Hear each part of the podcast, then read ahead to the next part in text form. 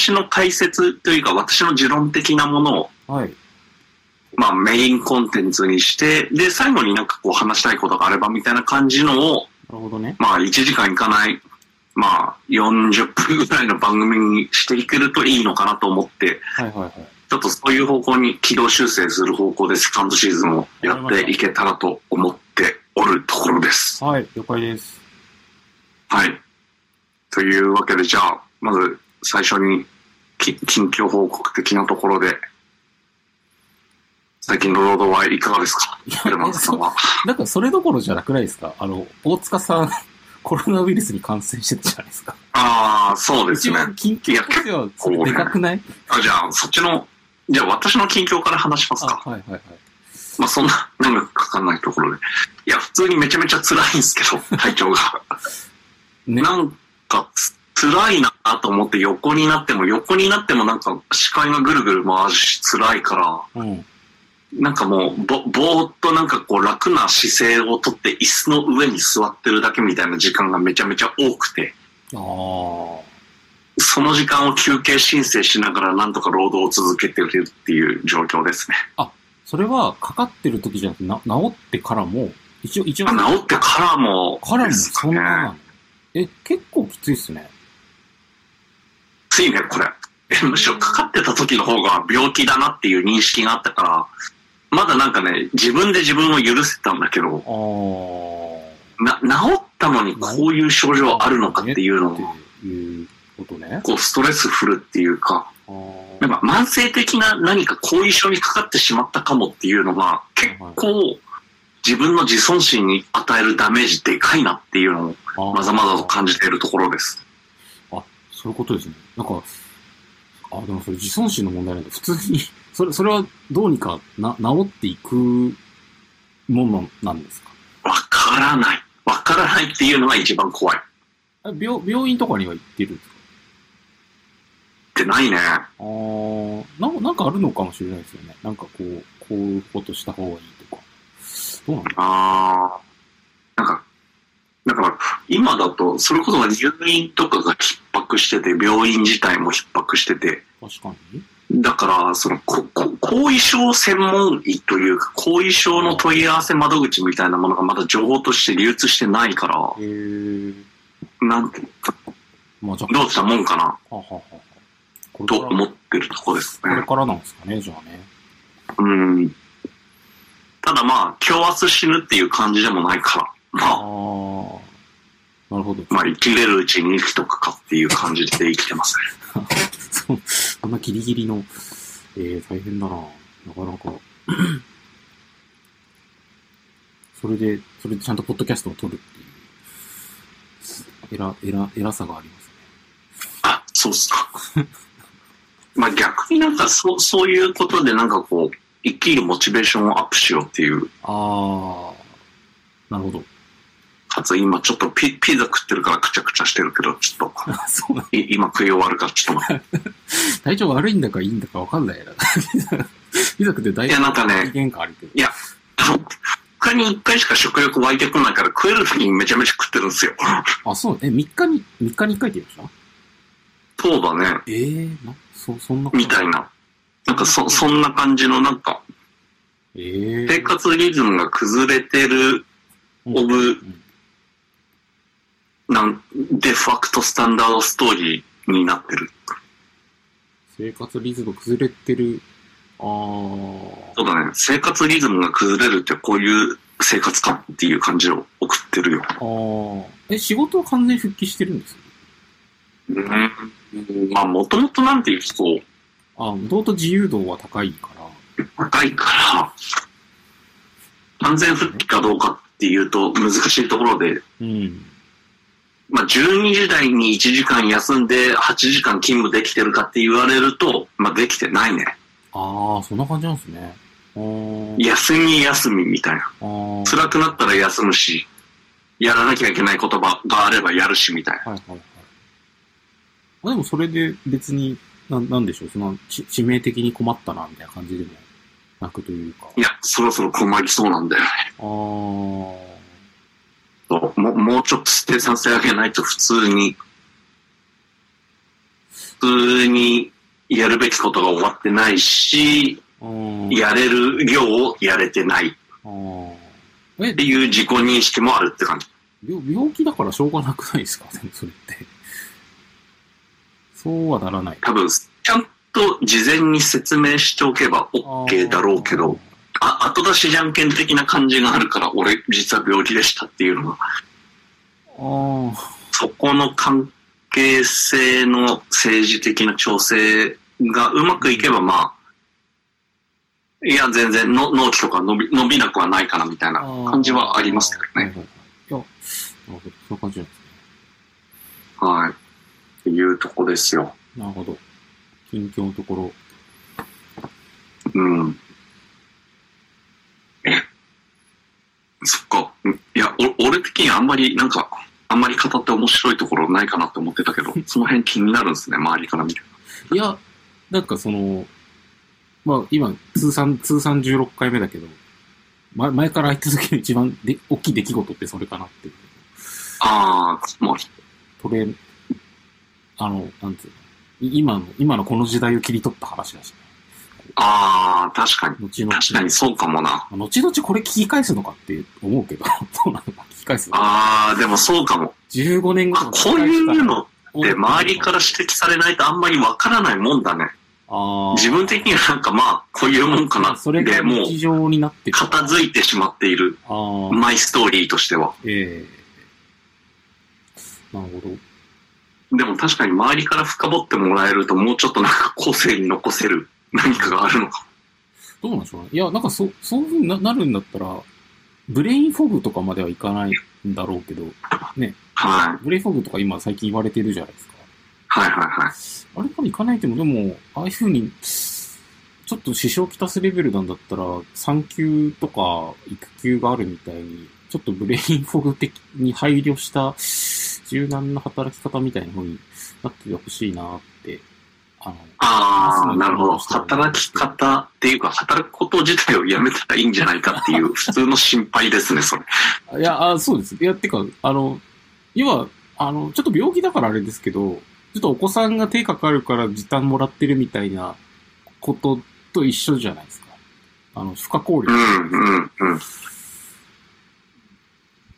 あ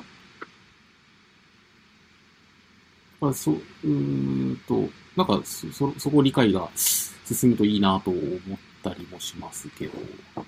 まま、まず一つ思うのは、自分自身にそこまでするモチベーションがないっていうのが、ああ、ま、まず一つ報告事項としてあるかなっていう感じかな。んないかな測れないの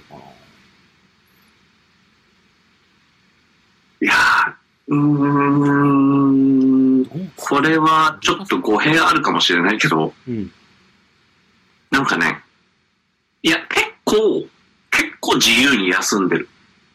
好きな時間に寝たり休んだりとかした結果、これもう休んでも拉致があかんなっていう気がしてて、逆になんかやることとかな、あって、日常生活上で送ることを、これを今日中にやらなきゃみたいなタスクがないと、あなるほど。なんかもう、に、なんか二度と戻ってこれなそうっていう恐怖感がすごいある。そういうことですね。なんかその、リハビリで歩く練習するみたいに、ああ、そうだね。あの、ちょっと、訓だいぶそれに近いわ。とからあの頭と体を使う訓練をして、なんとかこう、ななんでしょう、たた体力っていうのか、ね、なんか、その、き機能を上げていくみたいなことが必要なんじゃないかみたいあーうーん、なんか、そんな感覚はある。な。なるほど。いや、そうなの怖いな。あ、なんかもう、いや、だから、ここ数日、よ、横になるたびに、もう目がグラグラして、あ、もうこのまま起きれないんじゃないかっていう恐怖感にすごい苛まれてるから、そんなに？あ、起きれた。や、や、やることがある。やらなきゃっていうのが、逆になんていうか、こう自分をこう死地から呼び戻すエネルギーになってるところが 結構、ありそう。結構ギリギリだな。なんか、思ったより、ギリギリ思ったよりギリギリチョップですね。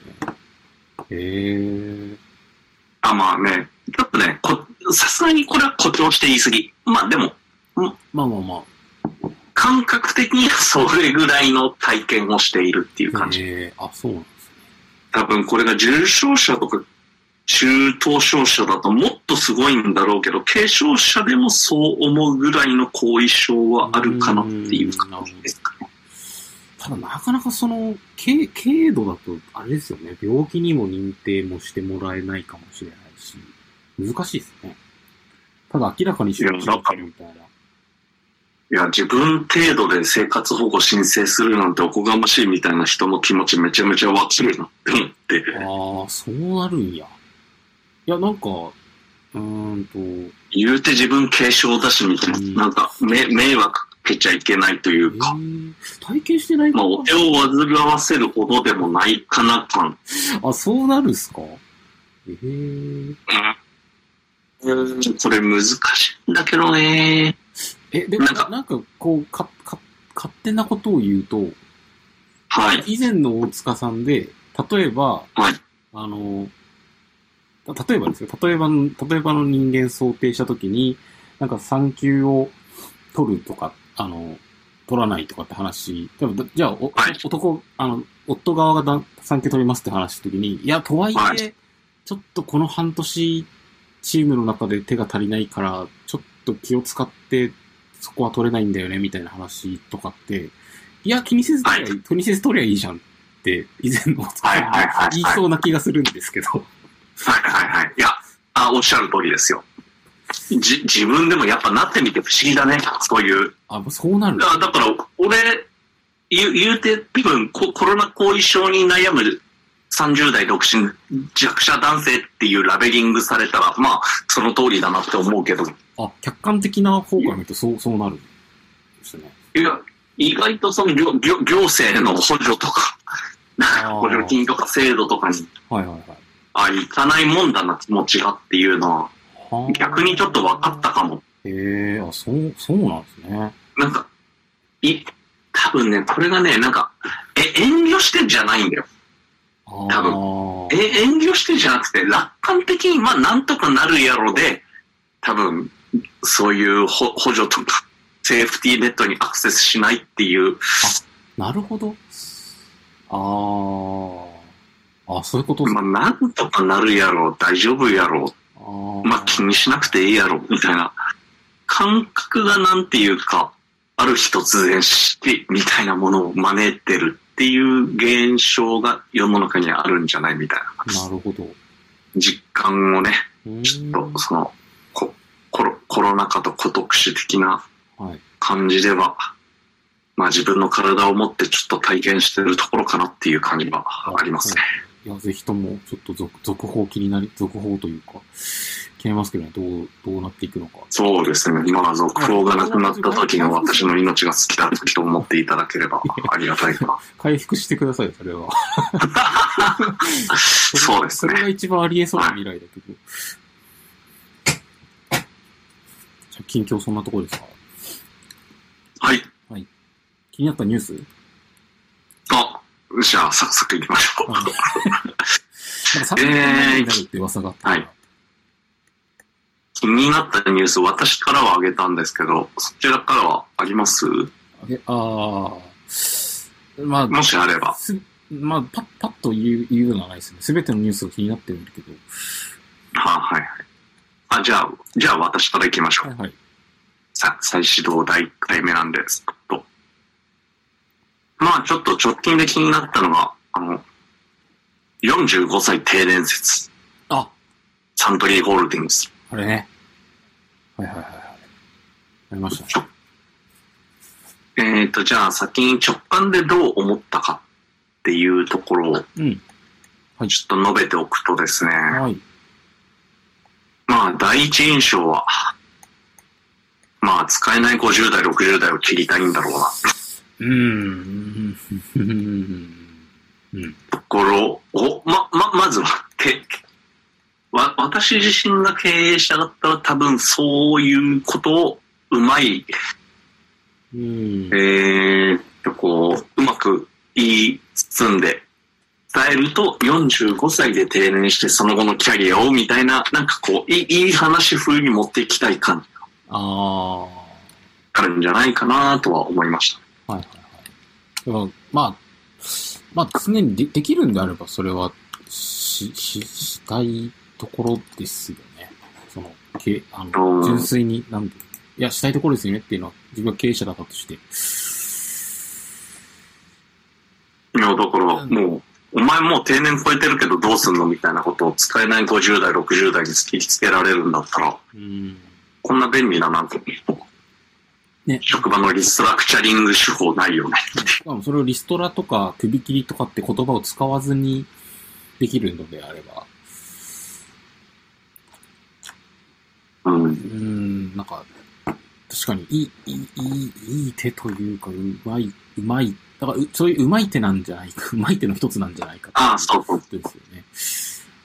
だから、まあ、ちょっとシンプルに言うと、よ、要は、給料だけ高くて使えない高齢者を、もうこれ、れ以上雇いたくないんだよっていう表明を、いよいよ企業の役職ついてる人がしたかっていう。いや、もう、その需要は昔から知ってたけど、そうですね。いや、そういう話はありましたよね。うんだからいよいよ言葉にしたかっていう感じがちょっとあるかなって思った。確かに。いよいよ、いよいよ持って、切羽が詰まってきてるのかなっていう。うーん、じゃない？まあ、わかるけどね。いや、わかるっていうのは、多分自分も現場にいて、うんなんかちょっと若手のまだ30代とかだったら、うん。ありがたがるかもしれない、この制度は。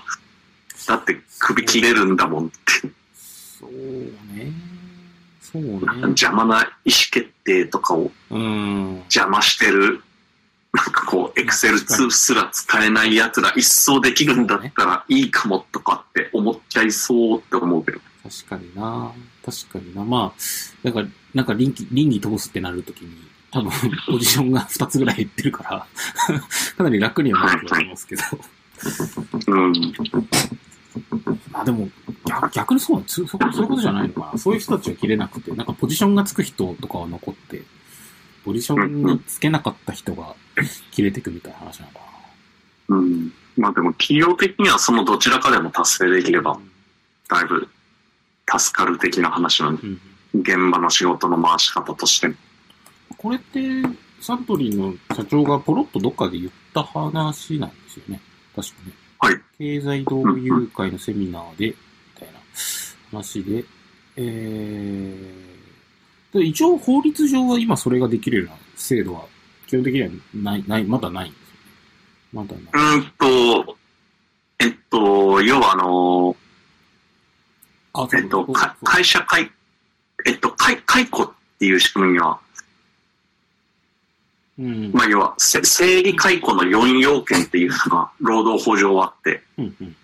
あの、経営が逼迫していて、なんかもう経営努力もし尽くして、それでもなおかつ、まっとうな理由があって、辞めさせる人員がピックアップされたんであれば辞めてもいいよみたいなうーん。のが証明できれば辞めさせられるみたいなのが今の日本の法律だよね。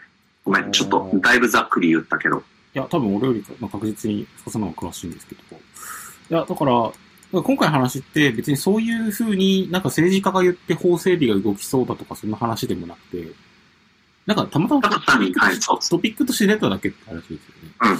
一企業の一社長さんが、うん。まあそういう提言をしたよっていうだけで、うん具体的にこれがなんか経団連で動くとか政治的にどうなるとかっていう話ではない。そういうことですよね。そういうことですよね。で、まあ、アンチ労働主義的に、パッとだけ考えると、45歳まで定年だったら、いいなとも思うんですけど。ああ、そうそうそう。逆にこのテーマから、そこをちょっと掘り下げたいなと思っていて、ただ、ただそれは生活が45歳以降できることが、あ、できる、できるそう、そうなんですよ。そうなんですよという。ことが前提なので、だから、あ私がこのニュースで一番思ったのは、いや別にそれはそれでいいんだけど、というか、世の中から労働は多分、技術の進展で消えていくので、うん。まあ、アンチ労働主義ポッドキャスト何回かでずっと言ってきたことですけど、企業の方にそういう相互扶助的な仕組みを担わせている前提だったんだから、そこを崩すんだったら他の相互扶助の仕組みがないとダメだよねはい、は。思いましたね。はいただ、それが、じゃあそれはクリアできましたとしたら45歳で定年はかなり万歳だな。だって、ファイファイヤードできちゃうってことだよね。うん。あ、そうか、ファファイヤー、ファイヤーできればってことか。 financial independent できるんであれば、全然 retire early したいなっていう。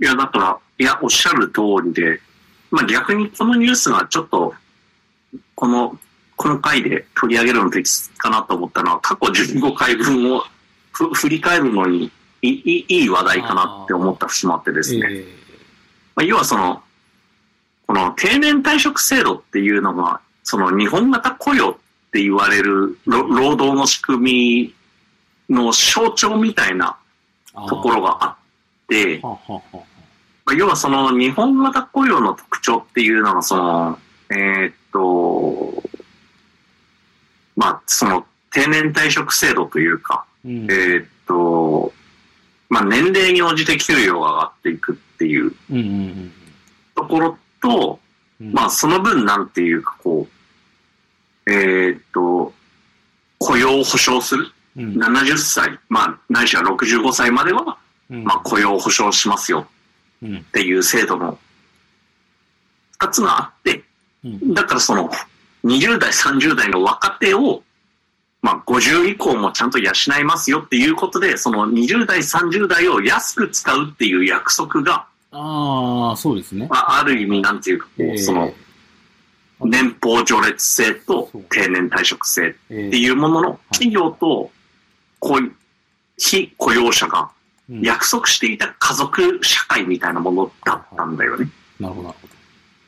そうですね。今は給料低いかもしれないけど、まそう。あ、偉くなれるからも、ちょっとまあ、いいてもろっても50以降もいてもいいし、そこでむしろ高い給料を払うから、若手は、まあ安い給料で馬車馬のように働いてねみたいなものを、うん。まあある意味なんていうか投資、そうね。保保険というか投資みたいな制度として、うん。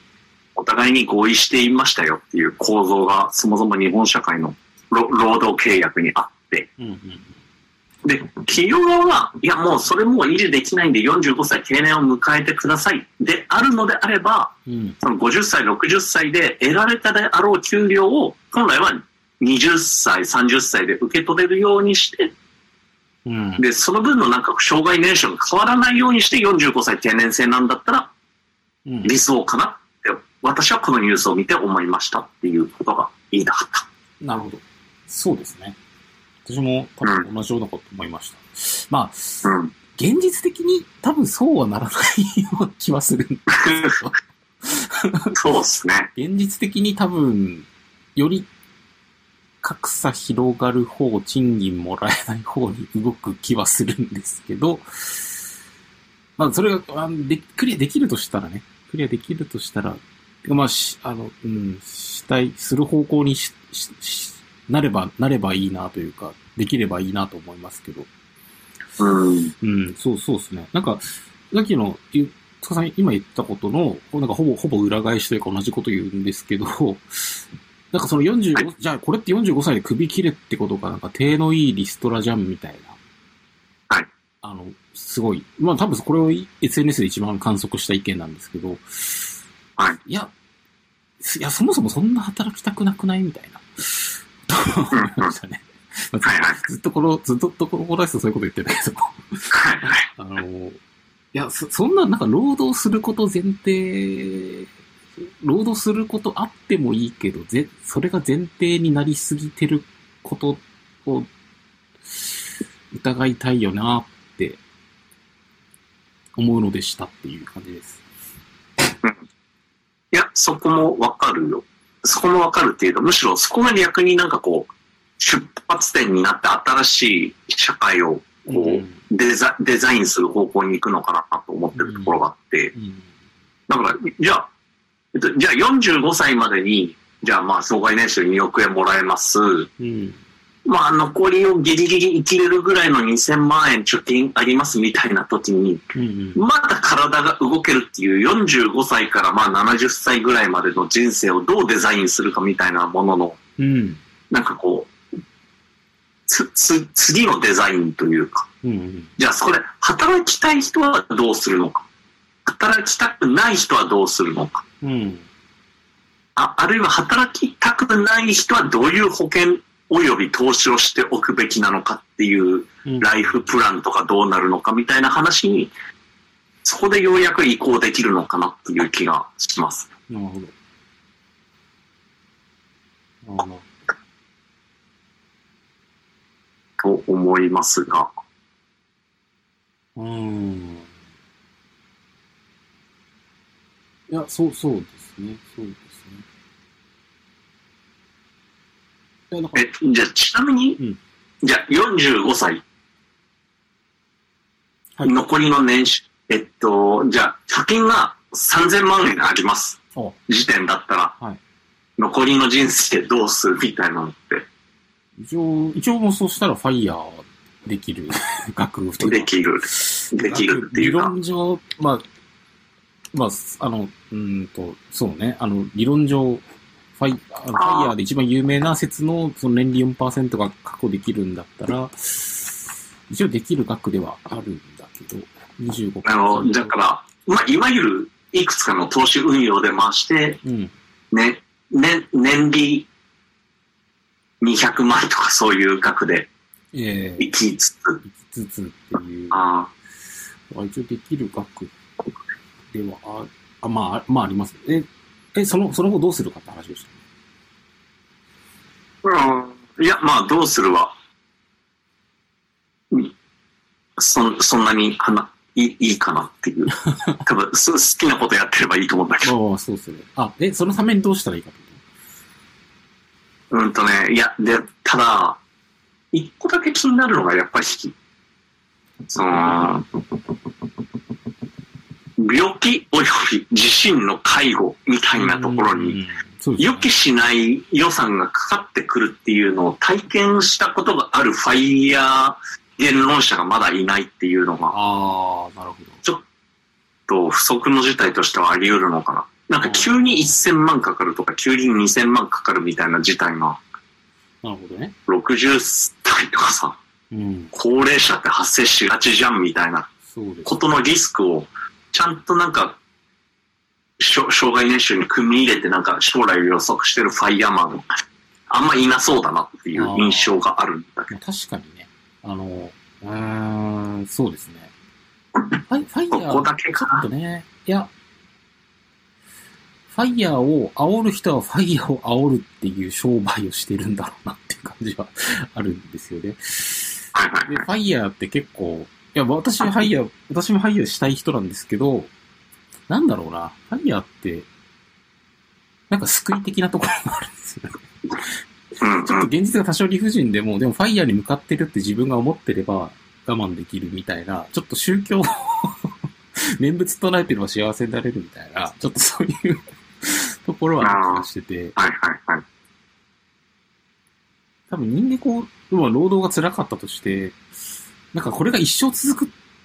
でもう定年、い今定年、ん ?65 歳だっけ ?60、60歳今は多分な70くらいまでな。実質70ぐらいな感じ。70ぐらいまで。で、70ぐらいまで働くんだ、これがずっと続くんだって思うときついので、どっかで、はいど、ど、どっかでやめられるかもしれない。うん永遠じゃないって思うことで、多分、正気を保ってる人。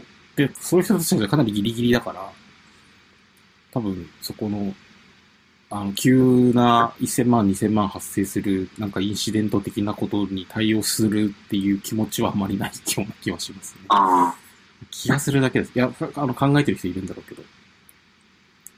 まあ、ある意味そういう、あ、派閥なんだ。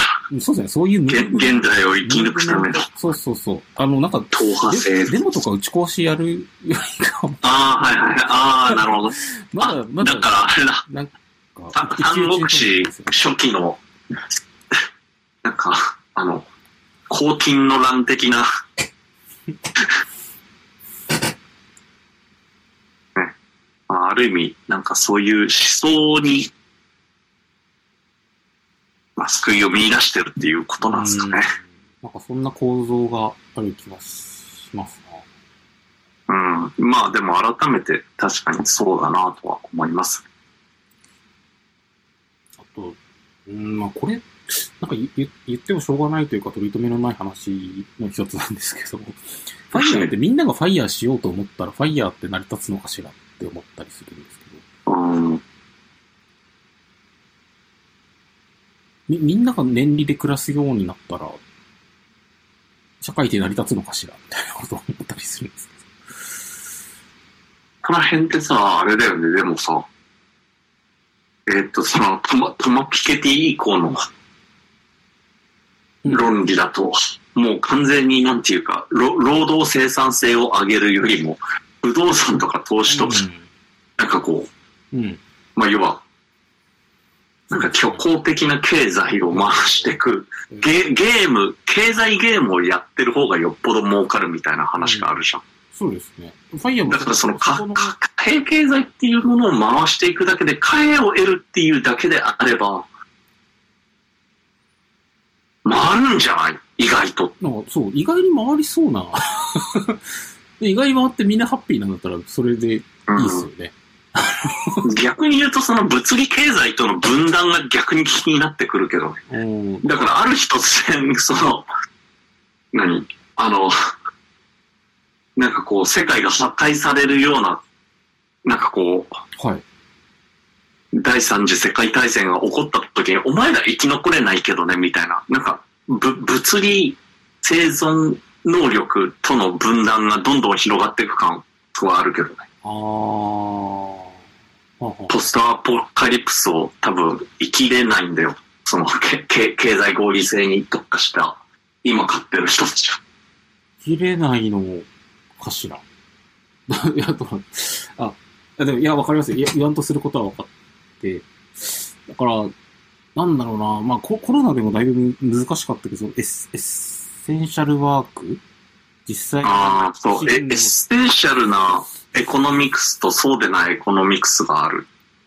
そう、そうですよね。で、エッセンシャルじゃないエコノミクスをやってた方が得をするので、で、 FIRE はそこの利ざやでなんとか生活するそうだねっていう話ですよね。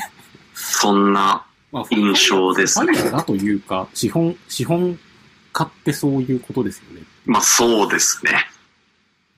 だから結局、今の資本主義をざっくり言うと、エッセンシャルなことよりも、なんかその上に立ってお金をこう、くるくる手のひらの上で回してる方がより儲かるよね。うんだから、より、より上に行きましょううん。あ、資本主義だ。っていう感じのストーリーが出来上がっちゃってるっていう時代なのかなっていう感じがします。うんそうですね。それをみんな分かっちゃ、分かっちゃって、で分かっちゃった時に、そうすると、エッセンシャルワーカーをやりたがる人は少なくなるはずで、少なくなるということは給料を上げないと維持できなくなって、どんどん生活、ぶ物価とか上がっていくんですよね、多分ね。はいはい。そうすると、なんか破綻しそうな気もするし、とはいえなんかうまいこと、なんか均衡点が見つかるような気もするし、うーん。インフレになってなんかそう。くから、多分それは古典経済学でいう神の見えざる手が働いて、うん、本来はうんその市場の需要と供給によって給与っていうものが調整されるはずなんだけれども、そこが働いてないっていうのが多分、うん。なんでなんだろうっていうのが多分、げ現代経済学者がみんななんかこう思ってるところで。そうですね。あ、そう。ブルシュ、ブルショ、ブル、全然めちゃくちゃいいブルシットジョブでも言ってた。な、なんで必要不可欠な仕事ほど給料低いんですかねみたいうん。まあ、低いほど資本が得するんだとしたらすげえムカついてくるけど。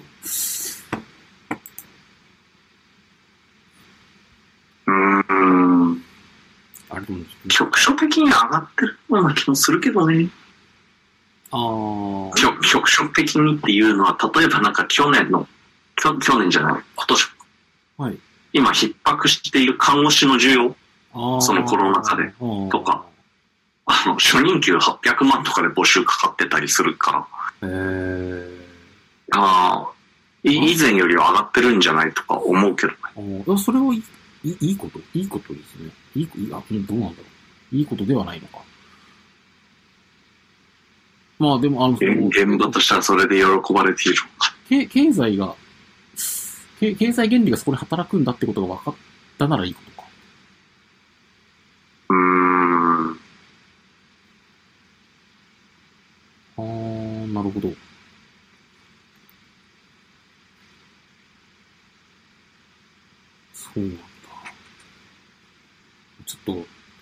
かなり経 経済学的な教養が求められそうな話になってしまったから、そうです。あれだな。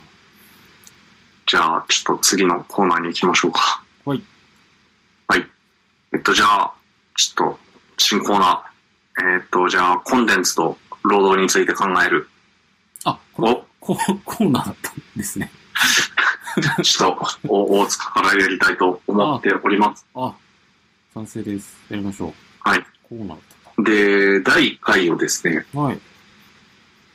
あの、日本の路地を旅するっていう本でやろうかなってお思ってたんですが、はい。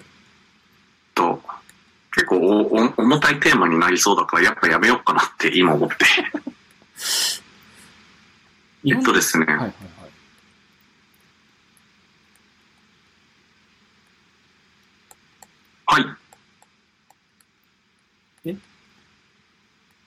え、日本の路地を旅するは、ど、ど、どんな話なんですか？えっとですね、日本の路地を旅するは、どっちかっていうと、はあみ民族学と労働について考える的な話になるかと思って、ちょっと前半で話した話題とはちょっと接続性が悪いかなと思って、あーそういうことです。思いっていうのはその、テテーマとして情報量が多そうってこと？ああ、それもあるかな。いい陰鬱な気持ちになるわけではなく、あ、それもあるか どっちもあるんだ。な。いろいろあるか。あーいいいろんななので、ちょっと、じゃあ全然ちょっと話変えていいですか？はい。えーと、じゃあ、ちょっと、その、労働とサブカルチャー、労働と文化を考えるっていうことで、はい。ちょっと第1回に私が取り上げたい漫画を紹介したいと思います。なるほでは、第1回、ど。はい。孤独のグルメ。ああ、これ、テルマンさん読んだことありますか？ありますよ。マジですか？いやいや、散々散々そう話してるじゃん。何よりもさ。いやなんか、いや、孤独のグルメの、はい。労孤独のグルメ内で描かれる労働感についてちょっと語ってみると面白いかなと思ってまして。あの人っていうのはですね、楽そうですよね。いや、すげえできたなこと。はい。最近なんか、あ、この本も面白そうって思った本があって、はい。なんかサラリーマン漫画の戦後史っていう本をうん。知ってですね。うん。で、そのサラリーマン漫画の戦後史っていう本によると、うん。うん。えーっと、そのサラリーマン漫画って言われてるものっていうのは、なんかど、どういったものがあったかっていうのを、うん。まあ、え、え、描いてるっぽくてですね。はい。例えば、そのバブル以前であれば、うんなんかその、会社、バブル以前は、それこそ昭和の60年代、70年代っていうものは、なんか、会社、会社漫画、うん。会社ってこういうものだよね漫画っていうのがあって、はいはいはい。で、それからなんか80年代、90年代になって、なんか業界漫画。ただし、なんか具体的な仕事内容はよくよくわからないみたいなうんうんうん。漫画が流星して、で、90年代、2000年代以降になって職業漫画っていうジャンルが確立されてきた。で、かつ、その業界あるあるみたいな具体的な仕事の内幕を見せるみたいな。うん。なんか多分、い以前、多分一回ぐらいそういう感じの、なんかこう、話しました。仕事漫画って、なんか90年以前よくわかんないよねみたいなええ話をした記憶があってですね。話しました。なんか、して、そうそう、なんかあの、なんか、特特にババブルっぽい頃っていうか、あの頃に書かれてるサラリーマンって何してっかやっぱ、あの、美味しんぼがそうですよね。あの、なな何しても儲けてる人たちなのか何もわかんない。とりあえず会社に行ってなんか話してなんか派閥とか、なんか仲悪かったり良かったりしてるけど、何してるかよくわかんない人たちだよねって話をしました。ああ、そうだよね。どういう取引があって、その金額はいくらぐらいでこいつとこいつが仲違いすることで会社にとってどれぐらいの不利益があるのかみたいなのが、うん。ようわからんみたいなあ、で、なんだっけ？世界観があってですね。何個か出出ましたよね、その時ね。なんか、うん。サラリーマンも。はい。で、まあ、なんかその狭間にあるものとして、孤独のグルメの中の労働感っていうのを読んでみるっていうのはいいんじゃないかなって思ってみたっていう、そういうところです。なるほど。まあ、え、それは、井の頭頃だっけ？はい。のし仕事、あの人がどう働いてるか的な話？そうですね。ああ。あれ、なんだっけ、輸入、なんか家具の輸入かなんかします。あ、はい。じゃあ、ここでちょっと、僕のグルメという作品のご紹介をさせていただきたいと思います。はい。えっと、孤独のグルメという漫画はですね、まあ、久住正幸原作、はいはい。谷口二郎作画で、はい90年代の94年から96年にかけて、月刊パンチャで連載されていた、不定期、不定期に連載されていた漫画ですと。はい。で、主人公の井の頭五郎という男は、はいえっ、と、個人の、えっ、と、輸雑貨の輸入商うん。をしていてですね。うんうん。で、まあ、雑貨の輸入の商談をした後に、まあ、大体腹が減るので飯を食うっていう漫画です。はい。これでこの漫画の説明は以上です。いや、めちゃくちゃ笑っちゃったけど、いや、知ってる、よ読んでるし、いや、そ超有名だから多分聞いてる人ほとんど読んでることあると思うんだけど、その説明だけ聞くと何が面白いのその漫画ってなりますね。それはこれから掘り下げていきましょう。はい。そ その説明だけ聞くと、面白いえ？いや、じゃあちょっと補足等あれば、ちょっいや、補足とはない。何をしてる松橋さんお願いします。補足はないですよ。あの、そういう、ま、その漫画ですよね。だから、あれですよね、その、ストーリーを見せるというよりは演出だったりとか。はいはい。雰囲気とか、そうそうそうそうそうそう。その場の空気感みたいな。うん。あ、こういうシチュエーションでこういうご飯、うん。港町のレストランだったり、昼から空いてる、昼からなぜかある、なぜかみんな酒を飲んでいるはいはい。ああ、はいはいはい。居酒屋だったりとか、だから、あ、あーそう、こういうのを見るみたいな楽しみというか。そうですね。まあ、むしろそれが全てと言っても過言ではない。漫画で。それが全てなんだけど、なんか妙にリズムが癖になるというか。うん。いや、でもただですね、はい。その、あの、その労働感的な文脈で一個だけ取り上げたい回が、この漫画にあってですね、うん私的には。うん。ちょっと予想がつくかもしれないんですけど、やっぱその、えーっと、第、何話だ第15話。15話。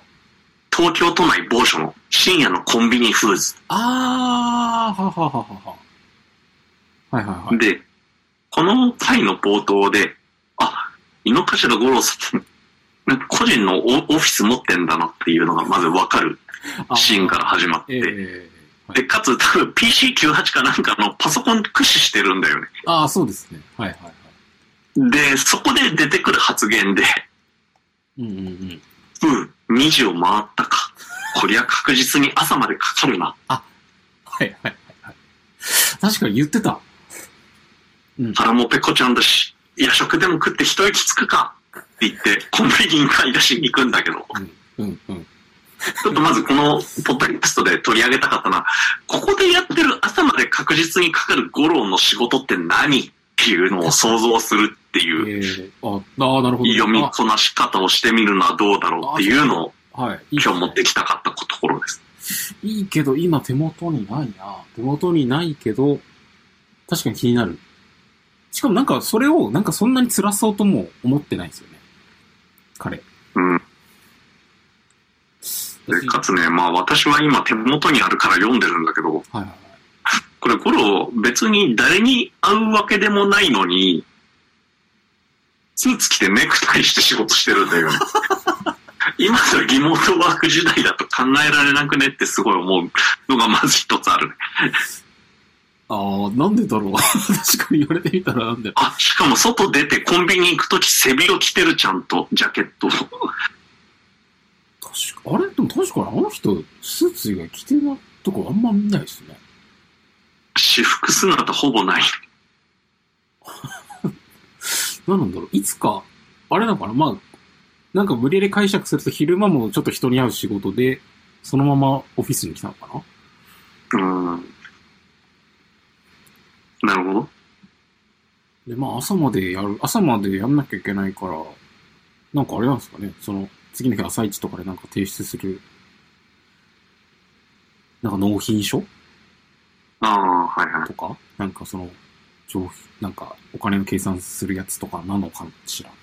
ああ、はいはい。いや、これね、多分ね、この、い井の頭五郎さん、個人輸入賞じゃん。はい。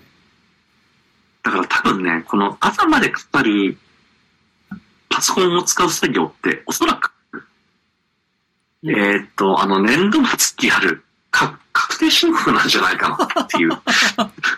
想像を私はしているんですが、なるほど。はいはいはいはい。ああ。あ、それはちょっと個人事業的な経験がある男さんならではのそうですね。視点ですね。なるほど。だって、この時代、94年、6年頃ってインターネット繋がってないから、多分このパソコンインターネット繋がってないんだよ。だとすると、個人輸入賞っていう職業が、うんうんうん。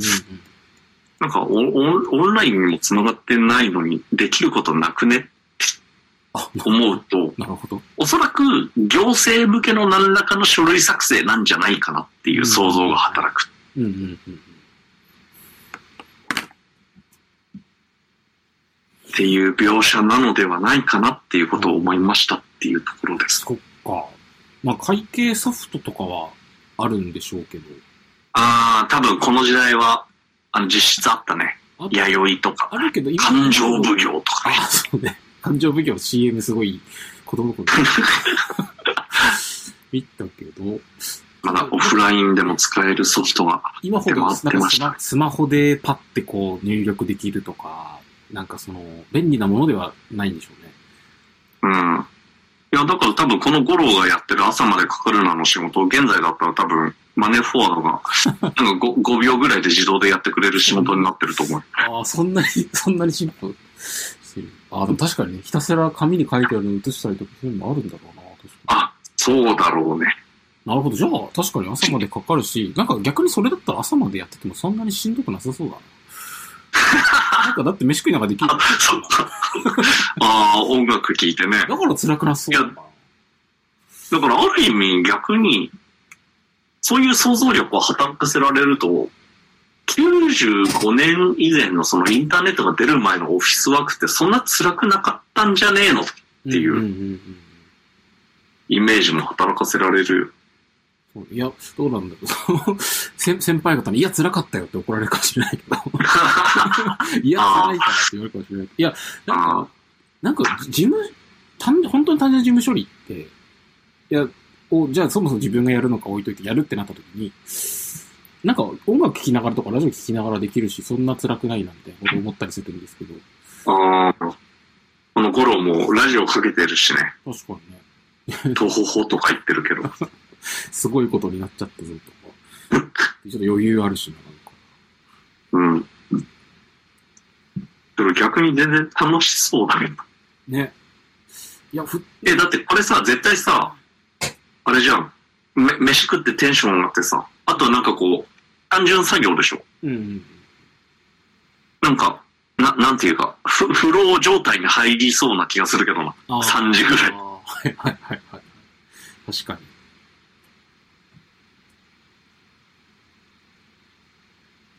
そうですね。そうですね。いや、ふなんか普通、なんかい今の時代で、なんか深夜2時ぐらいになって、いや、これ朝までかかるぞってなった時に、お腹もペコちゃんだし、みたいな余裕は、僕は持たな、持ってない。僕はそんな気分にはならない。ああ、確かに。いや、食えないよね、そもそも。そう、まず、まずし、深夜にあんなに飯を食えないし。ゲロ吐くわ、これ。うん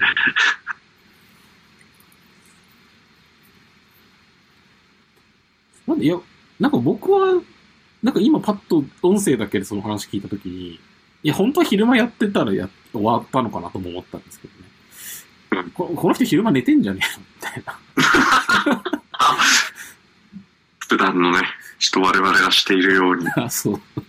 時代をもう20年ぐらい先取りにしていた働き方を、なるほどね。確かに。個人輸入賞井の頭頃は知っていたかもしれない。いしていたかもしれない。や、でもその可能性十分あるな。うん。だって俺が個人輸入賞だったら昼間寝る。僕も多分そうなる気がする。でもこの人大体なんか午前中しか仕事してなくない？あ、いや、そ、それはあれじゃないか、その、あの、この漫画のコンセプトがお昼ご飯食べることが多いからじゃないあー、なるほどね。そうかもね。でもでも確かに午前中で終わって、なんか、なんなんか飯食うでも、例えばなんか松屋で済ますとかじゃなくて、なんかイベントをやろうとしますよね。あ久しぶりにあそこに行ってみるかとか、なんか、確かいいな確かにその生活。に。いや、だから、久しぶりにあそこ行ってみるかって多分11時40分ぐらいに思うじゃん。うん、うん、うん。これいろいろ探して入る店ねえなって思ってるのが12時40分じゃん。うん、うんで多分、く食って出たらにに2時過ぎてるとかっていう感じのスケジュール感な気がするけどね。うん。確かに。そう考えると、ひ昼休み多分2時間半取るのが普通みたいな感じの生き方してそうな気がするけど。いいな いいなそういう時間感覚だったんじゃないですか ?90 年代。あの前はこれ、これって、え、その、い、いつでしたっけ？いつのものでしたっけ？90 94年から96年だね。ワンワンは。へえあ、そうなんだそれ以降は断続的に2000年以降も書かれてるけど。確かにその頃って、まだそんなに、いや、せかせかしてないって言ったら怒られるのかなうん。ただなんか、いろいろ緩い時代っぽかった気はするけど。そうです。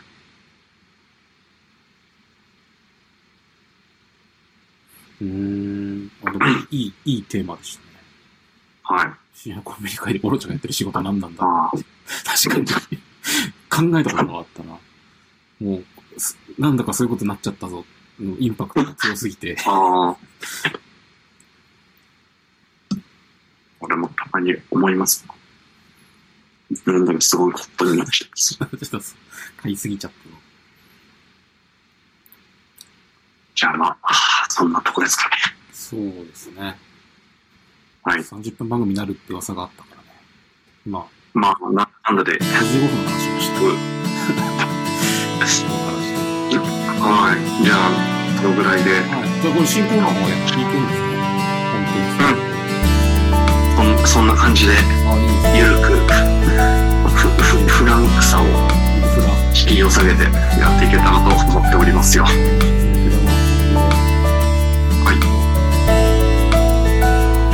お疲れ様でした。はい。じゃあ、また次回、2週間後にお会いしましょう。はい。はい